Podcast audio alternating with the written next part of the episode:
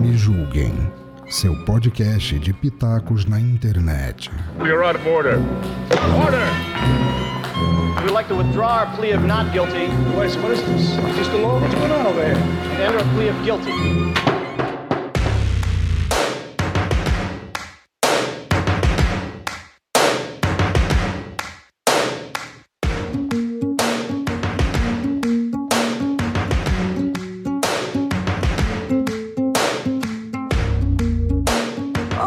Pessoas lindas e maravilhosas, tudo bem com vocês? Eu sou a Cristiane Navarro, no mais um Me Julguem Podcast, um podcast acima de qualquer suspeita. Hoje aqui na bancada eu trago meu queridíssimo Paulinho Siqueira. Sim, ele que já pisou por vidros, não sentiu dor, não se cortou e ele vai falar aqui pra gente os tipos de coach que a gente deve fugir. Sabe por quê? Porque ele é um engenheiro da mente. Paulinho, se apresente! Olá pessoal, pessoas lindas e maravilhosas, e eu vou falar também para as feias e não maravilhosas, né? Afinal de contas, acho que tem todo o público aqui te ouvindo. Você não pode ser preconceituosa, pelo amor de Deus. Claro que não. Paulinho, primeiro, para quem não, não te conhece, é que eu acho que muito pouco provável que, que alguém não te conheça, ainda mais na podosfera. Mas é, fala para um pouquinho da, da tua profissão, o que, que tu faz, para o pessoal começar a entender o teu trabalho. Fora a zoação que tu, que tu tem no dia a dia, né? Pela profissão. é, eu sou engenheiro mecânico de formação, trabalho na área de engenharia mecânica há 20 anos, né? Já, já nesse, nessa área. E trabalho como treinador, mas treinador de verdade, de estar lá no palco, de estar lá na frente das pessoas e treinar em metodologias, em técnicas voltadas para áreas de manutenção, voltadas para a área da indústria e também palestras e outros treinamentos. A minha, digamos, vontade de entrar para o coach foi por acidente, né? Eu, eu na, na engenharia mecânica, eu, a gente sempre visa muito a máquina, né? O processo, como que ele se relaciona ali com a empresa e o resultado. Afinal, o capitalismo tá aí e a gente precisa de resultado, precisa de dinheiro, de money, bufufa. E os diretores querem o bônus dele no final do ano. E eu falei, peraí, gente, tem alguma coisa errada aí. Vocês não estão olhando para as pessoinhas que tá lá no processo, para as pessoinhas que estão do lado da máquina. Essas pessoas ali, elas são seres humanos e às vezes cometem falhas e nós podemos cuidar deles antes dos processos. E aí nós melhoramos tudo e temos mais grana e bufunfa, porque esse é o que a empresa quer, na verdade. E foi por isso que eu fui para a área de gestão de pessoas. E já faz uns 10 anos que eu me especializei nessa área, né, de, de gestão de pessoas. E foi onde eu conheci o, o mundo do coaching. Me aprofundei por drogas mais pesadas, porque o, o coach é só a droga mais leve, né? Aí depois veio programação neurolinguística, hipnose. E aí veio só as outras drogas mais pesadas, que aí eu tô tentando sair desse lodo, mas é impossível agora. O auge foi podcast, né? Yeah, baby, yeah! O auge da droga. Aí essa droga foi consumada, não consumida. É, foi consumada. Por quê? Quando eu fiz meu primeiro treinamento de coaching, eu já era ouvinte de podcast. E pra você ter uma ideia, né, eu, eu falo isso, até os treinamentos mais antigos de coaching eram mais assim. Os atuais, você entra aí quatro horas no YouTube e você assiste um, uns vídeos aí dos caras durante uma, um dia por semana aí. Tipo, tem os caras que estão fazendo formação agora, assim. É uma hora por dia, sete dias, vão dar sete horas. E aí você é um life coach, certo? O meu curso de life coaching foram dois finais de semana, sendo que era sexta, sábado, domingo e segunda, das 8 às 9 da noite. Dois finais de semana, das 8 às 9 da noite. Ou seja, foram 80 horas, né? Se você for contar aí, 80 horas só o life coaching. Somando todos os cursos de formação minha, só de, de da parte coach, é, dá 430 e é, Todos, né? é, formatados. Mas enfim, eu já era ouvinte de podcast e aí eu falei assim, eu quero ouvir um podcast falando sobre coaching, sobre motivação, sobre, sobre isso aqui que eu tô aprendendo, sobre isso aqui que eu tô falando. E não tinha.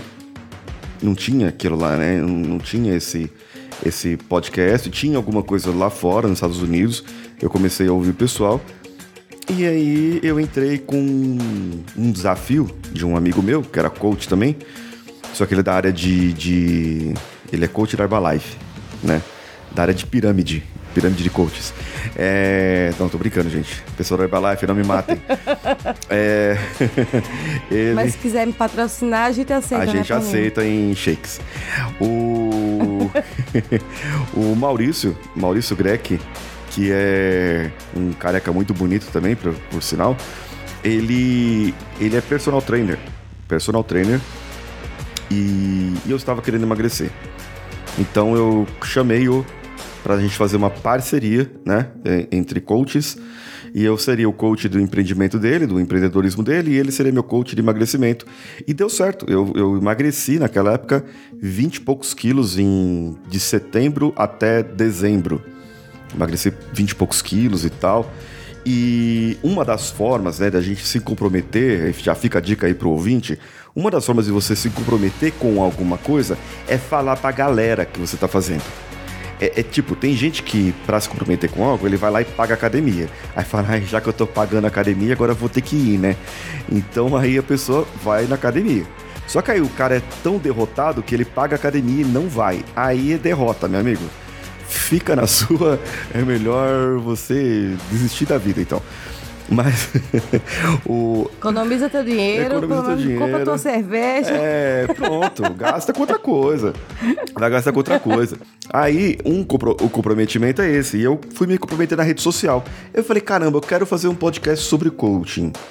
E nada melhor do que fazer algo falando da minha trajetória. Aí eu entrei no tão falado e ouvido grupo de editores, podcasters e ouvintes é, que tem no, no Facebook e depois no Telegram. Entrei nesse grupo foi em 2015, lá para setembro. E achei dois camaradas que me ajudaram a tocar o projeto. E nós começamos diariamente, do dia 12 de janeiro de 2016. E estamos diariamente até hoje com 1.390 e poucos episódios no ar, quase 1.400 episódios no ar já. Talvez quando as pessoas E ouvirem. quem são essas duas, essas duas pessoas que te ajudaram? No princípio foi o José Augusto, Se tu quiser citar. o José Augusto, que foi o editor do podcast durante os 100 primeiros episódios, e o Danilo Pastor, que é o editor agora, né? Ele pegou do 101 até hoje, ele tá comigo desde aquela época tocando o Coachcast Brasil. Nós somos parceiros nisso aí, brothers, irmãos nesse, nesse projeto. Olha só que maravilha. E os tipos de coach que. Não, agora não vou perguntar os tipos de coach, não. Vou perguntar. é, existe, alguma, existe alguma situação, por exemplo, nesse teu, teu trajeto de coach que, que foi uma coisa altamente bizarra, que foi engraçado, mas que tu, por exemplo, tu teve que se conter e teve alguma situação mais séria, assim, que tu teve que também se é, contornar a situação ou, ou até agora foi tudo normal? Teve muita situação séria em que até pro ouvinte, né, ter uma, ter uma ideia, o nosso trabalho a gente tem que separar. Hoje eu atendo algumas terapias, né, com hipnoterapia, com programação neurolinguística. Hoje eu não atendo tanto mais esse processo, porque o meu foco é, são pessoas que querem falar em público. Esse é o meu, meu, meu foco, né, de, de, de atuação. É, mas eu tive, num, num período trabalhando como coach, muitas pessoas que me procuraram é, para fazer o processo de coaching, às vezes sem informação, sem tal.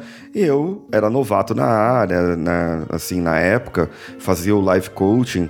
É, o life coaching, assim, não é o coach que te ensina a vida. É, ele pega ferramentas que existem ali e essas ferramentas vão ajudar você a gerir melhor seu tempo, gerir melhor sua produtividade dentro da sua empresa e assim por diante.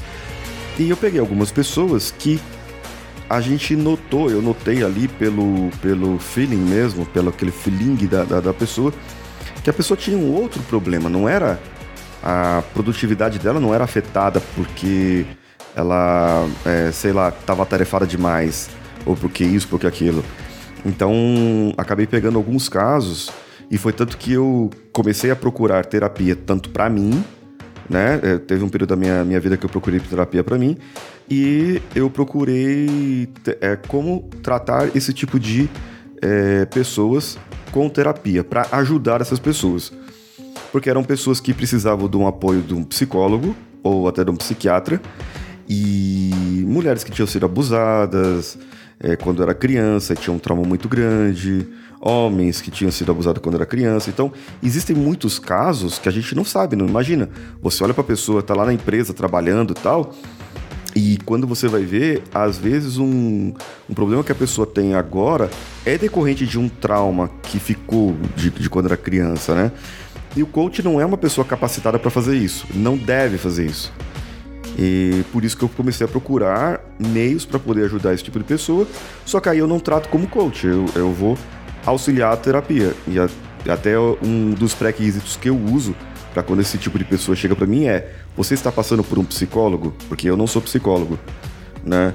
É, se você estiver passando por psicólogo ou psiquiatra, eu posso te ajudar porque a minha terapia é complementar aquilo que você já está fazendo. Eu só vou ajudar aquilo, né? Então, eu só trabalho hoje com, com alguns tipos de pessoas, pouquíssimas pessoas no caso, voltadas para terapia, que são poucas também que procuram psicólogo, viu? Esse que é o grande problema. Se precisa de ajuda, vai procurar ajuda. Esses foram os casos sérios, né? É, teve casos engraçados que aconteceram comigo como treinador, né? Eu faço eu ensino uh, as empresas uma metodologia na área de manutenção. E eu sou muito extrovertido, né? Dá pra notar, falo pra caramba. é, e isso foi uma coisa que eu precisei podar em mim, aprender. Uh, até eu ensino pessoas hoje a falar em público justamente porque eu sei o que é ser introvertido, eu sei o que é ser extrovertido. E talvez a maior dificuldade da pessoa falar em público não é o introvertido, e sim o extrovertido porque ele precisa podar e raciocinar e ser conciso nas suas informações de tal maneira que ele não fale besteira ou que não dê uma volta para falar um negócio e aí quando vê acabou o tempo da apresentação dele, né? É, e isso aí era um, um problema que eu tinha. E eu era o tipo de cara que contava piada, sabe? Tipo stand-up mesmo, assim e tal. Lógico, meu treinamento é um treinamento é, é técnico, então eu procuro deixar ele leve até hoje. Só que aí teve uma situação, aí tá vendo? O extrovertido ele faz isso, ele dá uma volta. Não diga! Digo! Que coisa! Pra contar essa situação. Pra contextualizar, né? Por isso que eu sou podcaster. Tamo junto. Por isso que eu sou podcaster. a, até pra você. Olha a vantagem, é. Paulinho. Você hoje você ganha pra poder falar. Eu ganho pra poder falar. Tá vendo? Exatamente. Tá vendo? E eu faço também, o pessoal que está ouvindo aí, eu faço também narrações de vídeos publicitários, se quiser, sou locutor também, improvisador, palhaço. É um cara assim que, que tem mil e uma utilidades. Faz batizado, festa de aniversário, 15 anos. Faço casamento também, casamentos também, cerimonialista de casamento, mestre de cerimônias e palestras. Gente, ó, é para falar, eu tô ali. Me dê um microfone que eu desenvolvo o assunto. É, pronto, é isso aqui. O... Teve uma situação que foi engraçada. Tinha um rapaz que o sobrenome dele era Piliguim. Piliguim. Só que o sobrenome dele não era esse. É que ele, o rapaz, ele tinha uma trava na língua. Ele, ele tinha uma língua presa e a voz bem fina. E o, o nome dele, o sobrenome dele era, era um outro sobrenome, não vou lembrar, só lembro do Piliguim agora. Mas quando ele falava, o sobrenome dele era Piliguim. Entendeu? E eu entrei na sala e assim, eu dou treinamento para pessoal de manutenção, chão de fábrica, operação. Às vezes tem os diretores, os gerentes e tal. Chão de fábrica é uma eterna quinta série. É o quê? É uma eterna quinta série. Esses dias eu estava em uma reunião, o cara chegou pro outro, colocou a mão no ombro e falou: Pô, você sabe a diferença entre o viado e o leão? Não! Eu falei, nossa, eu voltei na quinta série agora, né? Eu lembro dessa aqui, mas meus amigos faziam isso com a gente. Você sabe a diferença? A diferença é que o leão não deixa pôr a mão no ombro. Aí o veado deixa. No, God! No, God, please, no! No! No! É uma piada totalmente homofóbica que é feita no chão de fábrica. Mas, é, assim, tipo, eu falei, caraca, mano, eu tô na quinta série, velho. Eu voltei, né? E os caras estavam zoando o tal do Piliguim nesse treinamento, sem antes o cara chegar. E durante o treinamento tem alguns exercícios, e eu peço pro pessoal ler os exercícios. E meu chefe um dia falou para mim, falou, ó, toma cuidado, porque nessa do avalia primeiro o pessoal, eu era novato nos treinamentos, eu tava né, começando ali nessa empresa, eu já tinha tirado treinamentos em outras, mas ele falou, avalia bem, porque tem gente do chão de fábrica que o cara não gosta de ler na frente do outro, às vezes o cara não consegue escrever na frente do outro, tem, tem muita dificuldade intelectual mesmo, então você precisa avaliar primeiro o cenário, para depois você pedir, ou mesmo você mesmo faz o exercício e vai lendo e, e tal, não tem problema. Mas nesse dia eu decidi mandar todo mundo ler. E entrou toda a galera, só que quando eu, eu cheguei lá e o pessoal tava, eu tava arrumando as coisas, os caras estavam imitando o tal do Piliguinho. E um falava fino daqui, outro falava fino de lá, e os caras brincando, tudo falando fino. E dava risada, né? Eu falei, caramba, mano. Só que o negócio começou a ficar engraçado. E aí chegou todo mundo na sala, distribuí as apostilas, como eu fiz a primeira parte da palestra, ele falou: vamos fazer o primeiro exercício aqui. Você, amigo, lê a primeira parte do exercício. A hora que ele começou a ler, eu falei: puta que o pariu, é o tal do Piliguim, esse cara. Porque ele começou a ler: existe um equipamento que. E aí eu tive que me conter para não dar risada e o outro cara, que era amigo meu, que, que tava no treinamento, ele percebeu isso e ele também ficou vermelho, roxo. E eu não conseguia. Tipo, eu, a minha vontade era fazer. e dar risada, sabe? Mas eu não podia rir na cara do cara. Então essa foi uma situação É. bem constrangedora para mim, mas. Diga. É tipo aquele caso do, do cara que tava falando, do, do entrevistador que tava falando sobre o- os problemas sérios das pessoas, e aí o cara que tava falando começou a falar bem fininho, e aí ele não conseguiu controlar o riso dele, caiu na risada e todo mundo ao redor ficou olhando pra cara dele. Isso aí. Foi tipo esse É caso. tipo esse caso, tipo esse caso. Só que eu não pude rir. eu tive que ficar sério, mas é tipo, é aquele sério do cara tentando segurar, né? E, e- e o cara, aquela, aquele riso de velório, quando você tá no velório você não pode dar risada, mas você precisa segurar, sabe? Porque você sabe que, que vai dar problema. E aí, depois disso, eu sempre avalio os cenários, converso com todo mundo antes, né? Nesse dia, esse tal do Piliguim tinha chegado atrasado. Eu sempre peço pro pessoal fazer uma apresentação, é, se apresentar e tal, porque aí eu já meço. Vejo quem é mais introvertido, quem tem mais vergonha, quem não tem e tal. Existem formas de fazer isso aí. Tanto que hoje, digamos assim, eu sou especialista nisso, né? Em avaliar linguagem corporal, verificar como que o pessoal se comporta e tal, e ajuda as pessoas a melhorar isso. Mas naquela época eu era cru, assim, cru totalmente, e eu quase que me estrepei por causa de um problema, né? Vai que eu dou uma risada lá e o cara vai lá e, e me delata pra audito, pra ouvidoria da empresa, sei lá, alguma coisa assim, entendeu? Totalmente é, preconceituoso o negócio. Tu ia ser o apresentador da, daquela TV lá, só que no show de fábrica. Nossa, mano. Nossa, aquilo, aquilo é, é complicado, é complicado. E às vezes a gente vê cada Agora- situação complicado. Tu já, já, já teve, por exemplo, o caso, assim, se tu sabe explicar, né? É, por exemplo, de, de pessoas que, que chegam no velório de um parente e, e, assim começam a, a dar risada. Isso tem alguma explicação? Não sei se é da tua área também. E como é que funciona isso? É uma explicação é, é puramente emocional, né? Porque é, a gente tem os cinco, os cinco é, níveis, né? Do, os cinco estágios do luto. E quando a gente tá numa tristeza muito profunda, justamente por causa do, do velório, a tristeza, muitos atribuem a tristeza à falta de alguns hormônios. Mas na verdade a tristeza, é, além de faltar alguns hormônios, não é só a falta, ela tem alguns hormônios que estão desregulados. E o hormônio da alegria, que é um deles, ele pode estar desregulado ali junto. A tristeza não é falta de alegria, entende? É um outro sentimento que para o nosso cérebro às vezes é confuso. E dependendo do tipo da pessoa, ela pode estar totalmente desatordoada. E, e tipo, um, uma coisinha. é, Um bom exemplo para isso é grávida. Uma coisinha assim, a grávida chora que nem não sei o que, como se tivesse morrido todo mundo da família, não sei o que, pra, por causa de uma merdinha assim, do, do, do um tipo, um sapato que tá apertado. Ou a, o garfo que caiu da mesa. A grávida vai fazer um estardalhaço. Por quê? Porque os hormônios dela estão todos desequilibrados.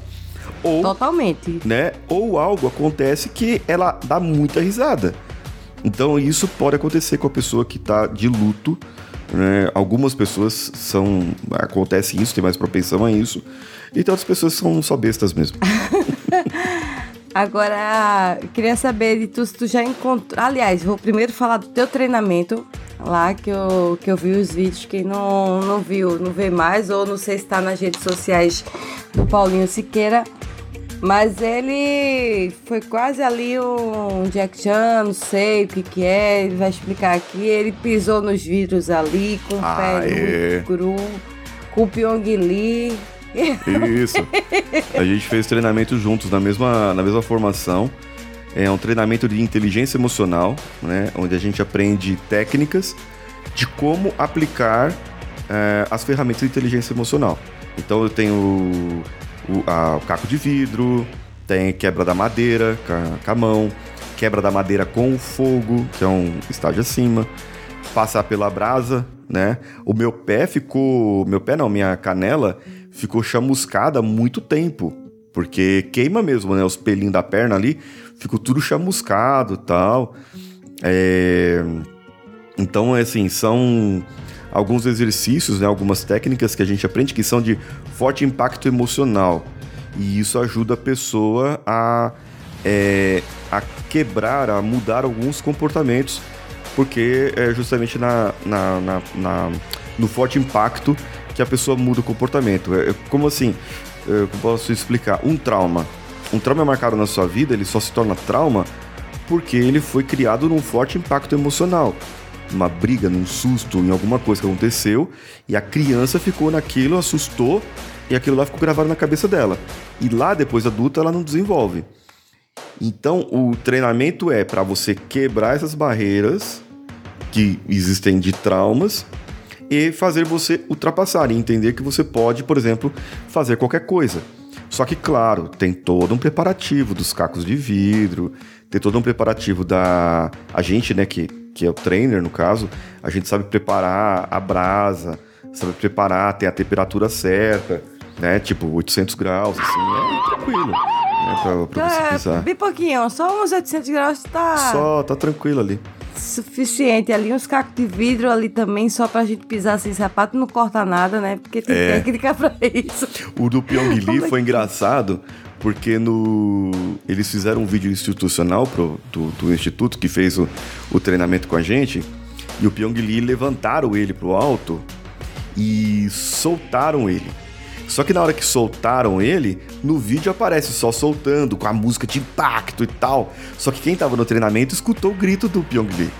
Entendeu? É que eu não posso liberar o vídeo, porque senão eu liberava o vídeo do gritinho do Pyong Lee.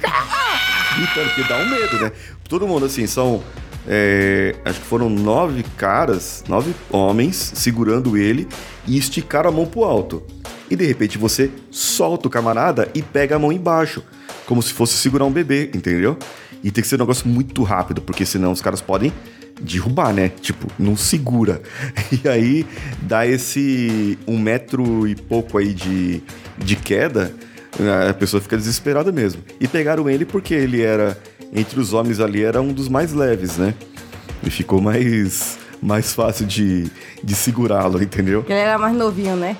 É, E era mais experiente e era o mais novinho de idade, provavelmente.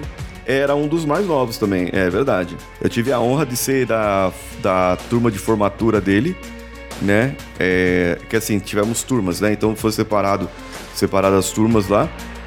E eram nove pessoas em cada grupo. E eu fui o orador, não sei por que escolheram, me escolheram como orador da, da formatura. eu falei, não, tem o Pyong aí que é mais famoso. Não, vai você mesmo aí, não sei o quê. É porque você é o mais tímido. É, porque eu sou mais tímido. Aí é fogo, é fogo. Mas é isso aí. e aí, me diz uma coisa, essa técnica de pisar, que eu tenho muita curiosidade nessas coisas, é de, de pisar no, no caco de vidro, não corta, não? Não corta. Eu vou contar um segredo para você. Conta. Eu vou pegar aqui a, a, garrafa aqui. É que o público não tá vendo, mas na garrafa de. É geralmente garrafa de vinho, tá? É por isso que eu bebo muito vinho, pergunta a garrafa. ela é. Ela é quebrada, né? Ela é quebrada. E depois de quebrada, o, o gargalo e o fundo, eles não quebram normalmente. Então, tipo, eu pego várias garrafas ali, dá um trabalho fazer essa técnica, tá? A equipe tem que ser preparada. Então tem uma quantidade de garrafas lá que o cara pega lá, sei lá, 50 garrafas de vidro. Coloca no negócio, coloca é, aquele saco de rafa, sabe? Aquele saco de açúcar e tal. Aqueles grandões, né? Pra 5 quilos, 60 quilos, essas coisas. Coloca dentro. E aí vai quebrando. Ou passa com um trator em cima, um caminhão. É, mas o mais tradicional é o cara ir quebrando com um martelo mesmo ele vai quebrando todas as garrafas, todas, todas aquelas garrafas, e os fundos, eles não quebram fácil, nem o gargalo. E aí vai ter que separar um a um, né? É, porque o fundo e o gargalo corta. E só que ela vai ficar aqueles. Ele vai esmiuçar um pouquinho. Aí a segunda etapa é peneirar tudo. E o que ficou de vidraça, de, de, de poeirinha que, que foi peneirado, aquilo descarta e só fica com os cacos maiores né? E os cacos maiores eles são dispostos numa esteira de mais ou menos 2 metros e aquilo lá não corta muito, né? Dá, dá uns cortezinhos assim, se o cara tiver um casco grosso, ele nem aparece. Mas sim, teve uma, uma moça lá que era o pé dela super fininho assim, bem feitinho, sabe aquele pezinho? De, de sabe, vontade de se dar um, um, beijinho no pé dela assim? É, bem feitinho e tal. Ela andou tranquila ali e tal, sabe? Bem, bem de boa, né? Mas justamente por causa disso. Porque se você deixa o, fundo ou o gargalo, vai cortar. E se você deixa a poeirinha que fica, né? Aquela, aquela vidracinha que fica, aquilo ali corta também, entra na pedra e danificou mesmo. E o fogo? O fogo ali tem alguma mistura ali de fogo com água, alguma coisa assim, sei lá, com algum. Tem um. Tem um etanol lá, um, é um etanóis. Fogo com água foi lasca, né? Foi lasca. Foi lasca. É assim, ele tem ali um borrifador com combustível, tem uma determinada quantidade de combustível. Tem que manter a temperatura no mínimo 400 graus e no máximo a 800, tá? O do Tony Robbins, do Tony Robbins, que é um dos mais famosos, é, a gente sabe que ele faz a 350 graus, mas dá um impacto e tal. A, a gente faz a 400 graus, 400, 450 graus, só que o que, que dá a diferença no impacto? Tem uns caras que fazem com mais, tá? Tem uns caras que fazem com mais. Só que tem que tomar dois cuidados. Primeiro, a pessoa só pode passar uma vez. Segundo, você tem uma velocidade para passar. Então você é pilhado para passar ali. É uma carga emocional muito grande. É, para eu passar no, no, no, na.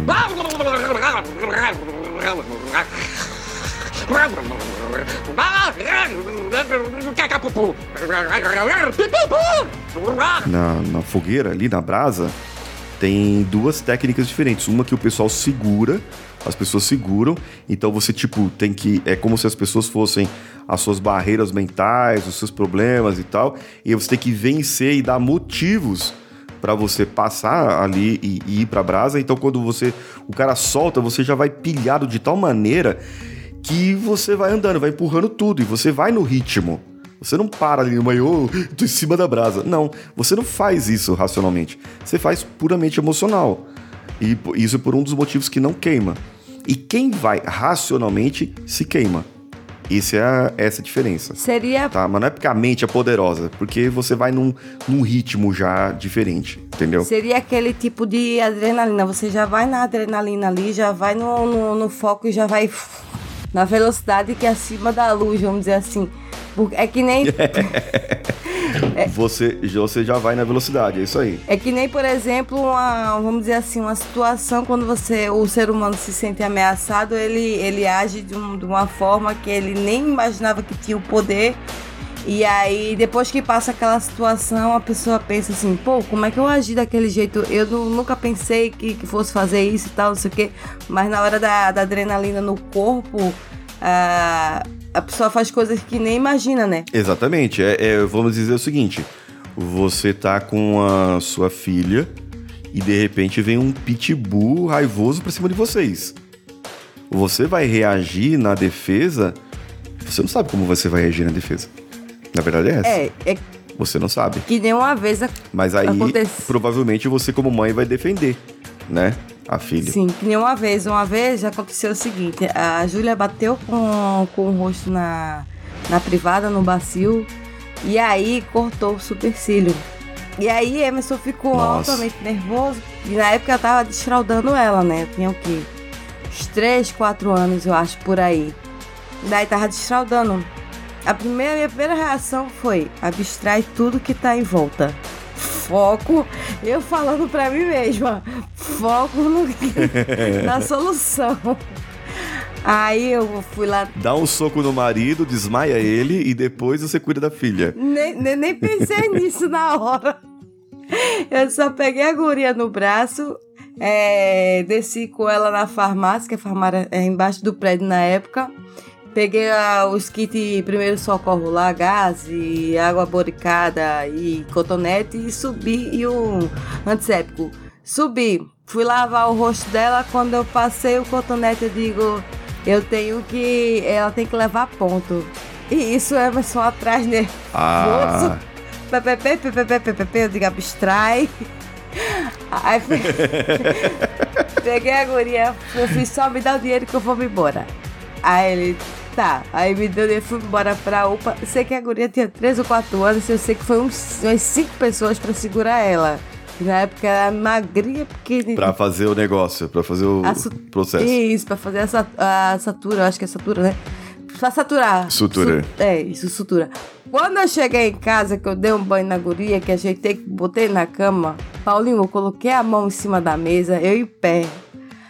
Eu Botei as mãos em cima da mesa e a perna fez tec, tec, tec, tec, tec, tec, tec. Aí eu disse, Eberson, me leva pro sofá. Porque você tava mole. Eu tava mole. Tipo, depois que, a- que eu resolvi tudo, que o corpo fez descansa, minha filha. Ele queria que eu descansasse demais. Eu não conseguia, minha perna tava mole. Forças, vem forças que não sabe de onde, né? Isso. Aí seria mais ou menos essa situação que, que acontece, por exemplo, na, na brasa. Seria isso, né? Seria isso, seria isso, exatamente. Tanto é que quando a pessoa está descontrolada emocionalmente, vamos dizer assim, ela está fixada em alguma coisa e de repente dá um surto na pessoa. Não sei se você já viu, isso acontece muito em filme. O cara dá um tapa na cara da pessoa assim, a pessoa volta. Você já viu isso? Já. É, e isso é um recurso, é uma quebra de padrão. Você, ah, porque a pessoa tá muito fixada ali, a hora que você dá o tapa na cara da pessoa, a pessoa não vai ficar raivosa, porque ela, tipo, ela vai voltar a si. Ela não tá em si ali naquele momento, entendeu? Então, se naquele momento que você tá, estivesse cuidando da sua filha, alguém tivesse feito alguma coisa, quebrasse o seu padrão, que voltasse a si, aí você não ia nem conseguir cuidar da menina, entendeu? Sim. Esse é o problema. E a madeira é a mesma coisa também. Também, a madeira também é a mesma coisa. Aí, assim, todas as técnicas têm uma música, tem um significado, tem uma hora certa, né, para isso. E, e tudo, todo esse, esse, esse processo, por exemplo, da madeira, acaba que seria as suas crenças, né? Tem gente que pega a madeira lá é, e escreve na madeira, bem no meio ali onde vai ser a madeira, marca né, três crenças limitantes que a pessoa tenha. E aí ela marca ali, porque no treinamento, durante o treinamento, ela foi lá e escreveu num papel as crenças dela. Teve uma técnica, uma, uma ferramenta que, que ficou lá, que ela utilizou que é, fez essa. achou essa ferramenta. E aí. Achou essa ferramenta, achou essa crença. Então achou as crenças, a pessoa vai lá e escreve na madeira essas crenças e, e aí tem todo um processo de indução para a pessoa ir e quebrar a madeira. Só que, claro, também a madeira é uma madeira preparada, não é qualquer madeira. Eu, assim, já vi gente quebrar a mão, entendeu? Conta o segredo pra gente treinamentos. de, de quebrar madeira. Hum. Depois que tu contar esse segredo, eu quero, eu quero perguntar outra coisa. E lá vamos nós. Então, a madeira, ela tem que ter no máximo ali uma, uma espessura, que senão ela não quebra, não é qualquer pessoa que quebra. Certo? Ela tem que ter uma espessura, que inclusive tem madeiras, e o pessoal deixa na média ali, mas tem gente que usa madeira tipo de 0.8 a 1 centímetro, 0.8 milímetros a 1 centímetro de espessura para mulheres e para homens de 1.2 a 1.5 no máximo. Mas já vi outros locais aplicando a mesma técnica com 2 centímetros. E para quebrar 2 centímetros não é moleza. Entendeu? E aí tem a pose, claro, tem a posição que segura a madeira. O cara que segura a madeira também, a pessoa que segura a madeira, ele tem uma posição certa para segurar. que Se ele segurar errado, ele leva o murro na cara. O cara vai quebrar a madeira lá e vai escapar na mão dele, ele vai levar a madeira na cara, vai quebrar o nariz com a madeira, entendeu? É. Madeirada na cara. né? Uhum.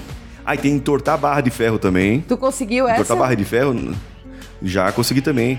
É, não sei se você já viu essa, você coloca a barra de ferro num pescoço, na ponta do, no pescoço de uma pessoa, a ponta outra pescoço da outra pessoa. Então a gente faz a indução, todo o processo, e aí manda o pessoal andar, só que não pode parar. Se parar, a barra de ferro pode rodar para os lados, pode machucar pescocinho de pessoa, pode fazer uma traqueostomia sem querer, e aí é problema, né? Tem que sempre ter um médico ali de plantão e tal, e um bombeiro e uma pessoa para poder enterrar os corpos. Aí fica melhor, né?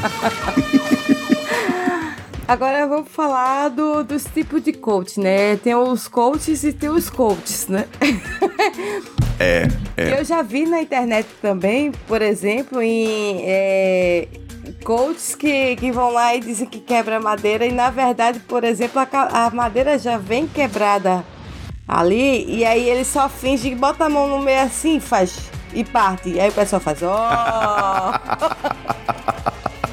Esse até Eu já vi dessa aí também. Eu já vi dessa aí também. É, O pessoal, eles colocam um, um impacto em cima do, do negócio ali e tal, e coloca todo o nervosismo, e aí vem com um monte de madeira lá e o cara quebra, né? Na verdade não quebrou, né? É que nem você falou aí, já tava tudo quebrado ali. Então não é bem assim a história, né? Às vezes isso pode acontecer sim, tá? Não teve nem aula direito com o Paulinho, com o Paulinho Siqueira pra poder fazer uma, passar uma vergonha dessa. Nem pra ser ator, esse cara presta. Tem que passar vergonha direito, gente. Tem que passar vergonha direito. Justo. Se for pra passar vergonha, que seja em rede nacional. É isso que eu falo. É, exatamente. Paulinho, e aquele outro do, do Yes? Ó, do Yes ficou famoso o Paulo Vieira. Paulo Vieira é um dos maiores coaches. co- os maiores coaches do Brasil. É assim, ele tem uma escola, né, um método CIS, um método de inteligência emocional e tal. O cara é super conceituado. Só que acontece o seguinte: o que, que tá por trás do Yes? É criar adrenalina. Ele tá criando dentro de você dopamina, tá aumentando o seu, o seu estado emocional ali pra você ficar viciado em curso, porque depois que você sai daquele curso e você volta pra sua vidinha normal, é, cotidiana, você não vai Medíocre. ter mais aquela mesma emoção medíocre. A sua vidinha, você não vai ter mais a mesma emoção. Aí você fala, gente, eu preciso fazer yes, yes, yes com uma galera. Aí você vai lá e paga mais 10 conto pra você estar lá fazendo yes, yes, yes com o pessoal, entendeu?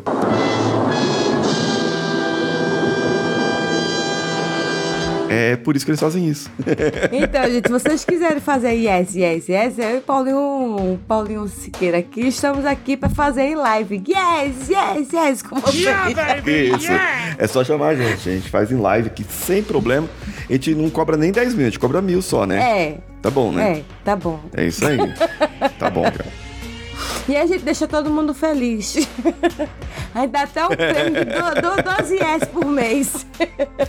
É, então, tudo que tem num treinamento, né? Eu estando dentro desses treinamentos de inteligência emocional, treinamento de coaching, tudo tem um motivo, tem uma hora certa de entrar, né? Tem, tem todo um processo dentro do treinamento. É, por exemplo, um dos treinamentos assim que é que nós estamos numa pandemia, não dá para fazer. Mas eu quero fazer um presencial de três dias e depois um presencial imersivo de nove dias. Eu quero fazer um treinamento assim, cara. Que, nossa, nove dias ali. E vai ser nove dias de yes ali. Entendeu? Yes oh Aí yes. você vai ser yeah, oh yeah, yeah, oh yeah, yeah, oh yeah, uh, yeah. Aí pronto, né? Aí, aí pronto. Acabou. Apesar que teria algumas pessoas que pagariam pra esse tipo de yes também. né? Aí já seria. e muito bem, por sinal. Acho que eu tô começando a repensar aqui minha carreira de coach. Tá vendo? Eu tô É. sendo coach do coach, ó, dando dicas aqui. 10%, Paulinho. E, e tudo que acontece dentro de um treinamento, 10%. Tudo que acontece dentro do treinamento, então, ele tem um motivo. O Yes lá do Paulo Vieira é um motivo dele justamente fazer isso. E tem um processo que é para criar aquela carga dramática, carga emocional dentro do pessoal. Aí tem. é, Não sei se você já ouviu falar da briga, da rinha de coach. Esse não. Um coach falando pro outro, falando o seguinte: um coach não, um cara lá no, no treinamento. E aí ele fala, eu mereço sucesso. O outro falou, você não merece sucesso, coisa cima nenhuma. Aí a pessoa tem que falar por que, que merece sucesso. E o outro fica brigando na cara dela, um olhando pra força do outro assim, entendeu? Aham. Só que isso é um tipo de treinamento de forte impacto emocional que é feito em treinamentos de imersão. Essa, essa, essa, essa técnica é feita em treinamentos de imersão. E em treinamentos de imersão, a gente não pode nem levar o celular, pra você ter uma ideia. Então os caras pegaram uma técnica desses treinamentos de imersão e levaram para o treinamento aberto, onde o cara filma e acaba tirando de contexto. A técnica é tirada de contexto também. O cara usou a técnica, tipo, ai, legal, gostei desse treinamento ali e tal. É, é, assim, o treinamento de imersão que a gente vai, você vai na sexta-feira, 6 horas da tarde, entra no hotel e você só vai sair de lá no domingo, à tarde. É tipo um Big Brother E Brasil. você não pode ter Só que sem câmera. tipo um Big Brother, sem câmera. E você não se comunica com ninguém. E já deu problema nesse, dessas técnicas? Já saiu briga? Olha, não que eu fiquei sabendo, mas em treinamentos desses de imersão, já teve gente que abandonou e foi embora, não quis voltar mais. Tipo, no sábado de manhã não quer mais. Porque assim, o treinamento de imersão a gente começa na, na sexta, 8 horas. Janta, e aí você vai dormir 5 horas da manhã. Acorda às 8 e vai pro treinamento e fica até às 10 da noite. E aí depois tal. É uma carga muito dramática, é uma carga forte, porque é inteligência emocional total, entendeu? Você aprende a lidar com as quatro emoções básicas, né, primárias do, do ser humano. É, que é a raiva, a alegria, o medo e a tristeza. Você aprende a lidar com essas emoções vivenciando nesses três dias. E isso aí é só o que eu posso contar no treinamento, porque o que acontece lá dentro eu não posso contar. Isso aí é. Porque senão perde o sentido. Mas é muito legal. Né? É muito legal isso, você vivenciar isso. E tudo tem um motivo. Então tem técnicas que o cara pega de lá, de um treinamento desse, que traz para um treinamento aberto, que eu achei, ah, achei legal essa técnica, eu vou usar aqui a técnica e tal. Que aí perde totalmente o sentido da técnica. Né? Tem, coisas que eu vivenciei no treinamento desse que, ó, arrepia. Só de falar o que, eu- que eu vivenciei, né? Coisa assim que eu, tipo, eu, pra você falar, eu entrei um Paulinho na sexta e saí outro no domingo. O impacto é muito forte, né? É, é, é bom isso aí. Então, um outro que eu trouxe pra você foi o Wendel Carvalho. O Wendel Carvalho hoje é um dos maiores no Brasil. Ele tem cursos de. Tem um curso dele que chama Protagon, é, que é um curso de forte impacto emocional. É um curso de liderança pessoal, que por isso chama Protagon, que fala assim, você é o protagonista da sua vida. né? É um, digamos que é um processo de coach resumido em alguns dias. E aí você paga uma grana preta para você participar disso aí. E tem toda uma carga emocional dentro dele. E num dos treinamentos, nos treinamentos tem as intervenções. A gente faz intervenções nos treinamentos. É, durante isso aí. O Tony Robbins, que é hoje o cara no mundo referência sobre isso aí, ele faz muita intervenção. Só que para ele fazer intervenção, não é à toa. Tem até documentário dele no Netflix que mostra como é feito. Não vou entrar no detalhe aqui, mas se você quiser assistir, na Netflix tem o Eu Não Sou o Seu Guru. É um é, documentário muito bom que foi feito do Tony Robbins e mostra como que é feito. E tem essas intervenções. Bom, no, nesse documentário do Tony Robbins, ele faz uma técnica, aplica uma técnica em um rapaz, no Tony Robbins, ele aplica a técnica em um rapaz que ele está meio que em conflito com a esposa. Eu sou do, do, do ponto de vista que nós devemos viver relacionamentos funcionais. E ele claramente vivia um relacionamento abusivo e ela procurava homens mais fracos, entre aspas, para que ela pudesse dominar e o cara fazer tudo que ela, ela, o cara ser tipo capacho dela. Era isso. Só que ela sentia falta de um homem. Era um, ela vivia no paradoxo. E aí o Tony Robbins ele aplica uma técnica com o cara que manda, fala pro cara, fala meu amigo, você é um leão, velho.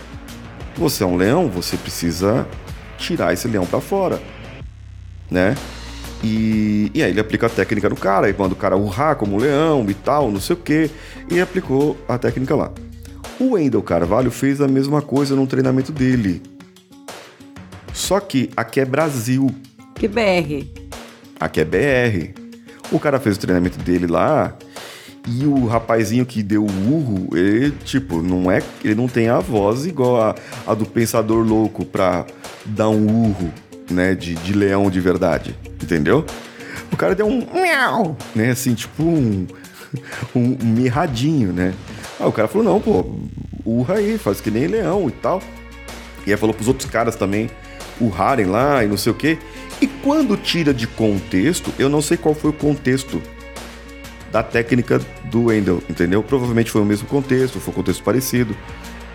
Eu conversei com pessoas que, que participaram lá e tal. Que eu gosto muito de saber fofoca, esses meios, né? pra saber, eu gosto de saber o lado ruim e o lado bom, né? Então eu entendo, por exemplo, o yes do Paulo, Paulo Vieira, eu sei por quê, que é o yes dele assim.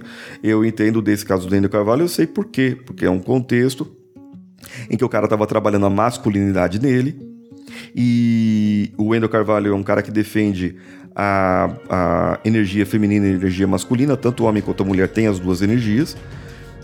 Então eu tenho minha energia feminina e minha energia masculina. Sim, nós temos. Isso não quer dizer que o cara que tem energia feminina é que o cara é, é homossexual. Não tem nada a ver uma coisa com a outra. Isso só quer dizer que eu sou homem, mas eu posso ser afetuoso. Eu sou homem é, e eu posso ser sensível. Entende?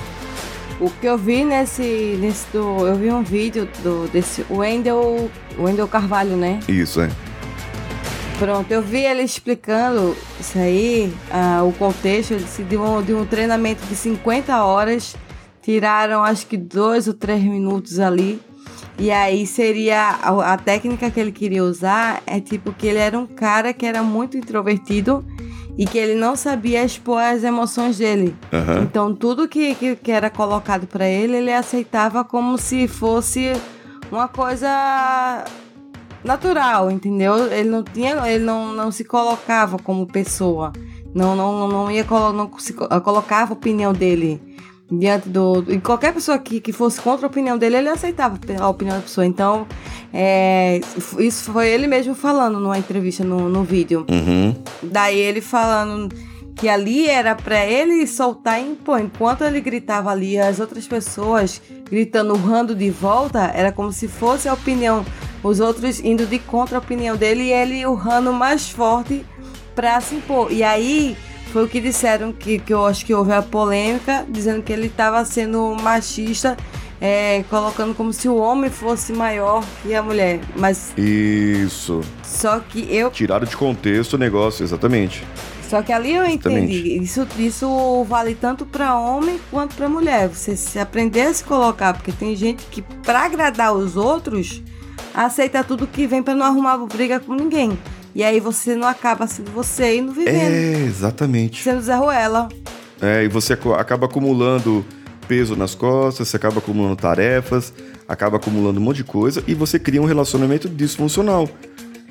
Porque o marido, ou o marido faz tudo pela esposa, ou a esposa faz tudo pelo marido, ou o chefe faz tudo pela equipe, ou um cara da equipe faz tudo por todo mundo, entende? Aham. Isso acaba falando, porque assim a pessoa vai acumulando, acumulando, acumulando, acumulando. E chega uma hora que a pessoa estoura, mas ela não estoura pra fora, ela estoura pra dentro. E aí vai vir doenças, né? A pessoa vai ter ansiedade, vai ter burnout, vai ter um monte de coisa. Entende? Sim. Então isso aí realmente pode, é, pode acontecer, né? É, teve um outro caso também que foi do Pablo Marçal. O Pablo Marçal ele já é mais polêmico. Tem dois caras muito polêmicos aí na internet hoje, que é o Pablo Marçal e o Ítalo Marcilli. São dois coaches bem polêmicos. É, o Ítalo até mais polêmico que ele, porque eles se posicionam na internet. E, e aí o cara que se posiciona na internet, bem posicionado, ele vai ter os haters. E vai ter quem ama. Entende? Eu não me comunico muito com o Pablo Marçal, nem com o Ítalo Marcilli, porque eles não falam muito a minha linguagem. É, eu não sou um cara de falar palavrão. Eu não, eu não acho que para eu ser engraçado eu preciso falar palavrão. Eu não acho que para eu ser, para eu falar, hum, é, me impor numa reunião de negócios eu preciso falar palavrão.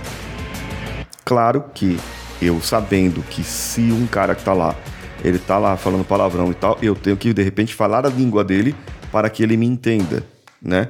E aí eu tenho que mandar um puta que pariu na cabeça dele para ele poder entender o que que eu estou falando. Isso aí vai E é engraçado que quando a pessoa não fala palavrão, e aí, isso eu falando por mim, que eu sou um pouco, sou, sou desbocada, mas é falando por mim. Quando você fala palavrão diariamente, pra, pra pessoa que fala, isso é uma coisa natural.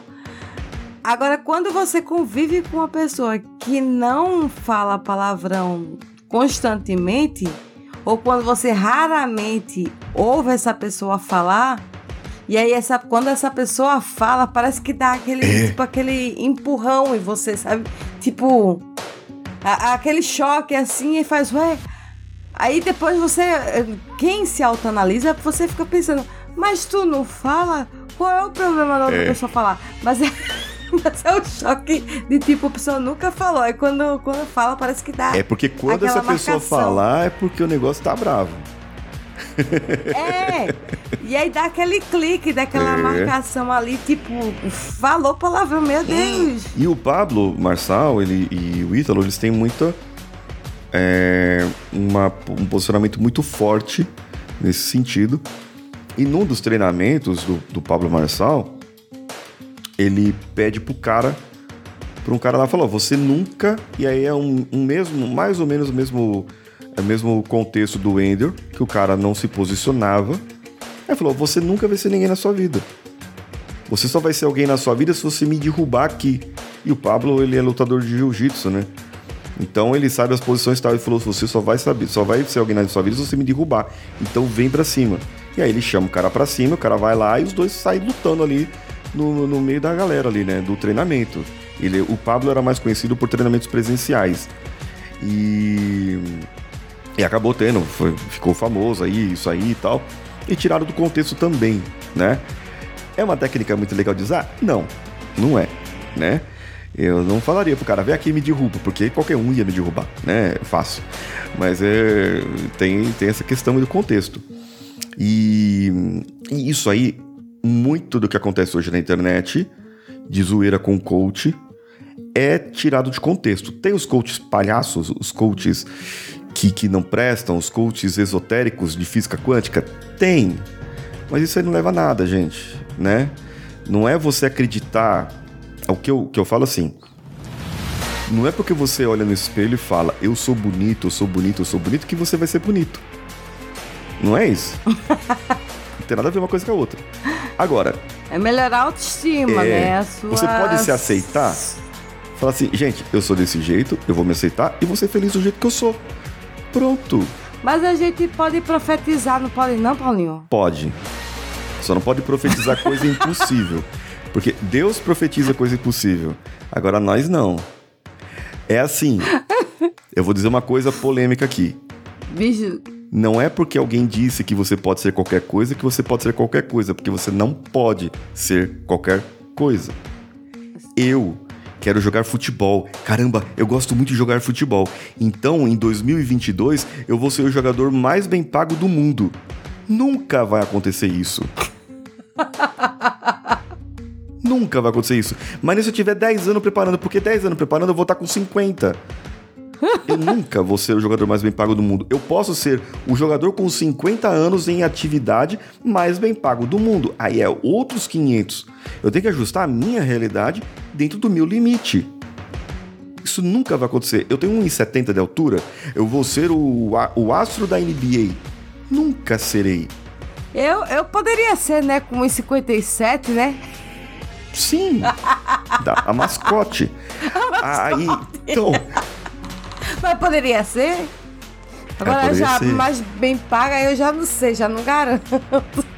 É, então, o que, o que as pessoas têm hoje é uma positividade tóxica que ficou mal falada justamente por causa do pessoal da física quântica, que aquilo que você acredita, aquilo que você atrai, aquilo que...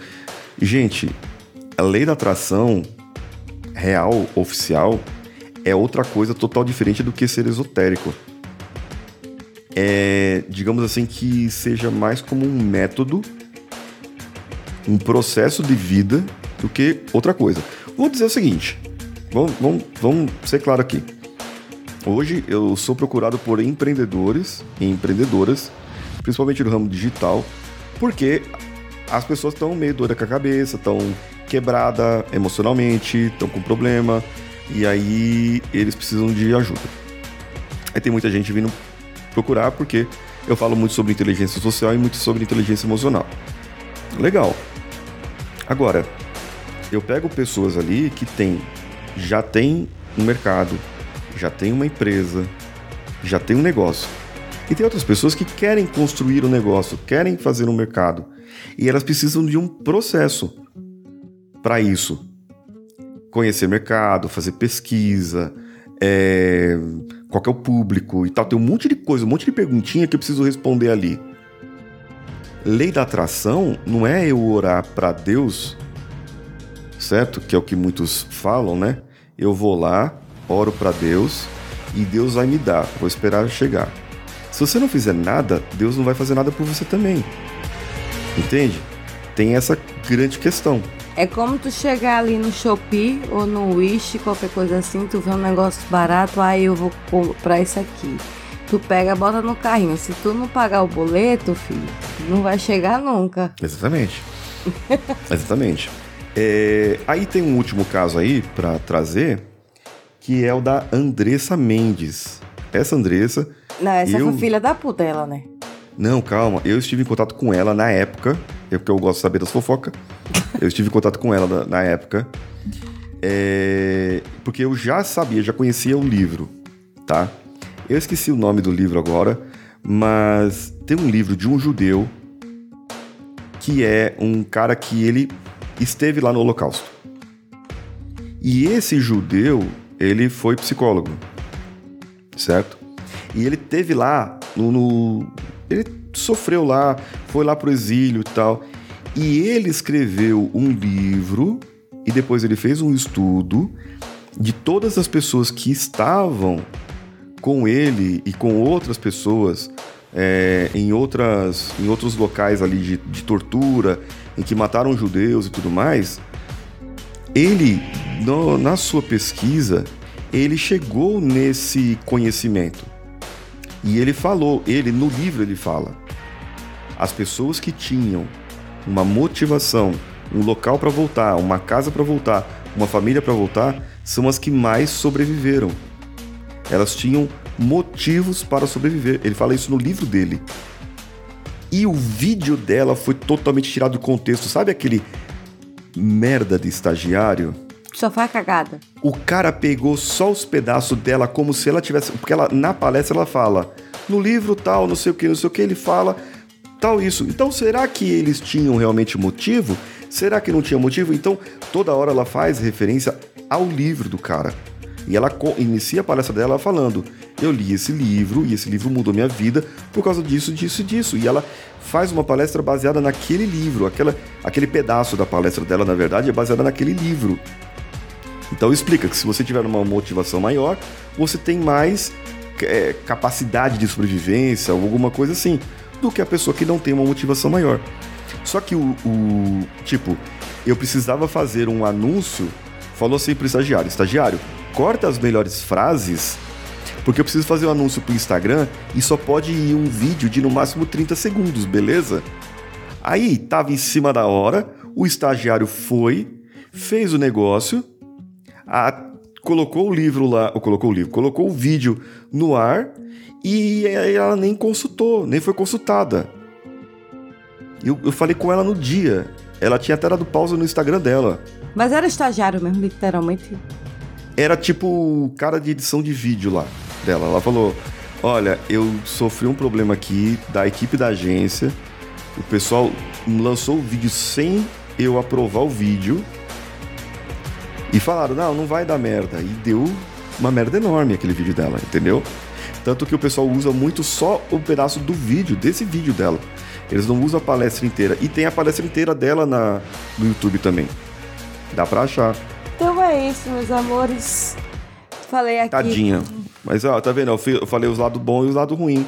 Pra Falou. ninguém ficar julgando os coach mal. Tá vendo aí? Agora o Paulinho aqui tá, tá feliz que ele abriu o coração dele o programa é Me Julguem Podcast, mas eu não julguei ele hoje. Hoje até a gente falou sobre coisas sérias que raramente a gente acontece de falar. E eu acho muito que bom, muito ninguém bom. chamou o Paulinho para falar sério, na verdade. A maioria das vezes. Então, o propósito da gente é conhecer o entrevistado, tra trazer por trás, do, né, por trás do que, que acontece da, das cortinas falar um pouquinho da profissão, que foi o que o Paulinho fez aqui. Óbvio que disso aí dá um pano pra manga, não, pra uma cortina inteira. E aí, a qualquer hora que, o, que você quiser voltar, Paulinho, fica à vontade, a casa é sua. E eu queria que tu agradecer a tua presença e pedir para tu deixar tuas redes sociais. Quem quiser ter você como coach ou engenheiro da mente, ou quiser fazer treinamento contigo, muito bem, eu ajudo pessoas a falar melhor em público e minha especialidade hoje é ajudar empresas a treinar os seus próprios treinadores, a criar treinadores internos para que eles possam treinar e, e, difundir, sendo multiplicadores, facilitadores de processos internos. E você pode me encontrar no LinkedIn, né, o Paulinho Siqueira no LinkedIn, mas pode me encontrar no Instagram, arroba o Paulinho Siqueira, que é o mais fácil e ouvir o meu podcast, que está em coachcast.com.br. Que vai estar aqui na descrição do nosso vídeo. Nosso vídeo não, nosso áudio. e dá like aí, galerinha! Deu like já, ó, se inscreve no canal. Like, like, like, like. Ah, não, é podcast isso. isso é podcast de verdade, é só para você ouvir, não para você ver. Ó, oh, polêmica. E vocês me encontram no Cristiane B. Navarro, nossas redes sociais é Me Julguem Underline Podcast no Instagram, no Twitter, arroba julguem-me, e nosso e-mail é mejulguempodcast.gmail.com Caso vocês queiram entrar em contato é, diretamente conosco, comigo e com Paulinho Siqueira, nosso telefone é não brincadeira não é o telefone, é o grupo. E se não quiser entrar em contato, não precisa. É, não precisa. Mas o, o nosso grupo é o t.me barra me julguem podcast no, no Telegram. Então é isso. Então fica nessa aí. Seja feliz, meus, meus amores, meus ouvintes. E vamos parar com essa vergonha aí. Mas também não vamos ser tão sem vergonha. Olha, uma boa frase. Seja feliz, pense positivo e me manda grana. É. Me manda o Pix. Manda o Pix. Cristiane, é verdade. Manda o Pix aí, é cristiane.navarro.hotmail.com E o do Paulinho, qual é teu Paulinho? Teu Pix? O meu Pix é meu CPF, mas você fica ruim mandar, que senão daqui a pouco o pessoal tá clonando o meu cartão. Por isso que eu criei e-mail já. Obrigada, Paulinho, mais uma vez. Um beijo pra todos e tchau, tchau, gente. Tchau, tchau, pessoal. The master of my CEO. CEO, CEO. The master of my CEO. CEO, CEO. I was broken from a young age, taking my soul into the masses, writing my poems for the few that look at me, shook at me, shook at me, feeling me, singing from heartache, from the pain, taking my message, from the vein, speaking my lesson, from the brain, seeing the beauty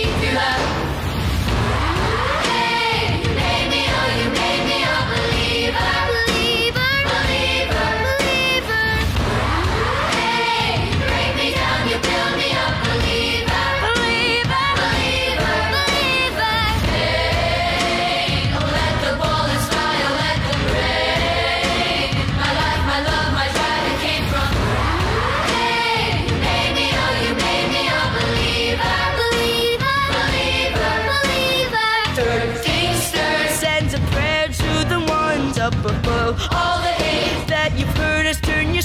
To a dove. Oh, oh, oh, oh, your spirit up above. Oh, above. I was choking in the crowd, building my rain up in the cloud, falling like ashes to the ground. Hoping my feelings they would drown, but they never did. Ever lived, ebbing and flowing, inhibited, limited, till it broke open and rained down, and rained down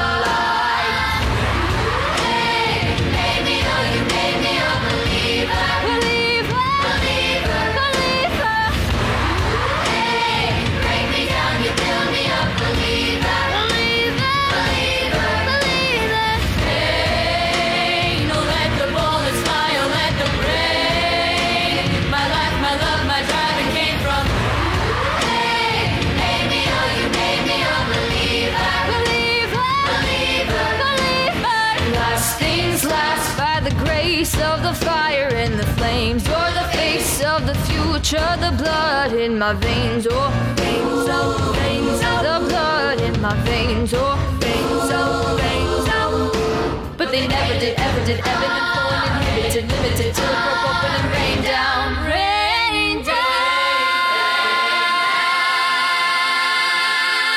Este programa é uma edição de Hype Productions.